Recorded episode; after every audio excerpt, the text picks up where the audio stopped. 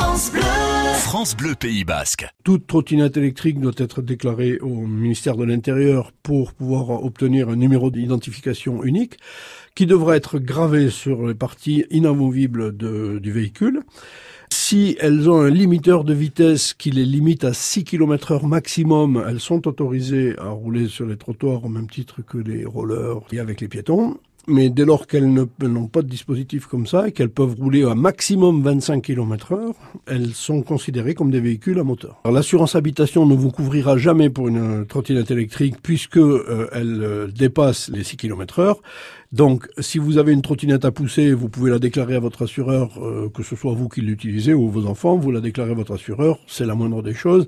Ça coûtera pas forcément plus cher, mais au moins vous êtes sûr que vous êtes pris en, charge si jamais il y a un accident, vous blessez quelqu'un. Euh, concernant une trottinette qui roule à plus de 6 km heure et à moins de 25 km heure, il faut savoir que ça c'est un créneau qui est défini maintenant. Euh, dès lors qu'il roule à plus de 6 km heure et à moins de 25 km heure, il est considéré tel qu'un cyclomoteur, un scooter, une mobilette, euh, etc.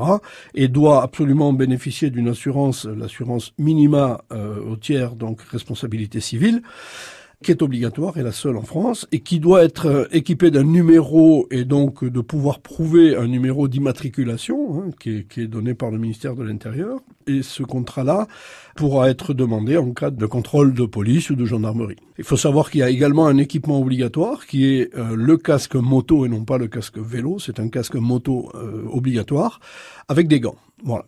Ça, c'est le minima qui est obligatoire.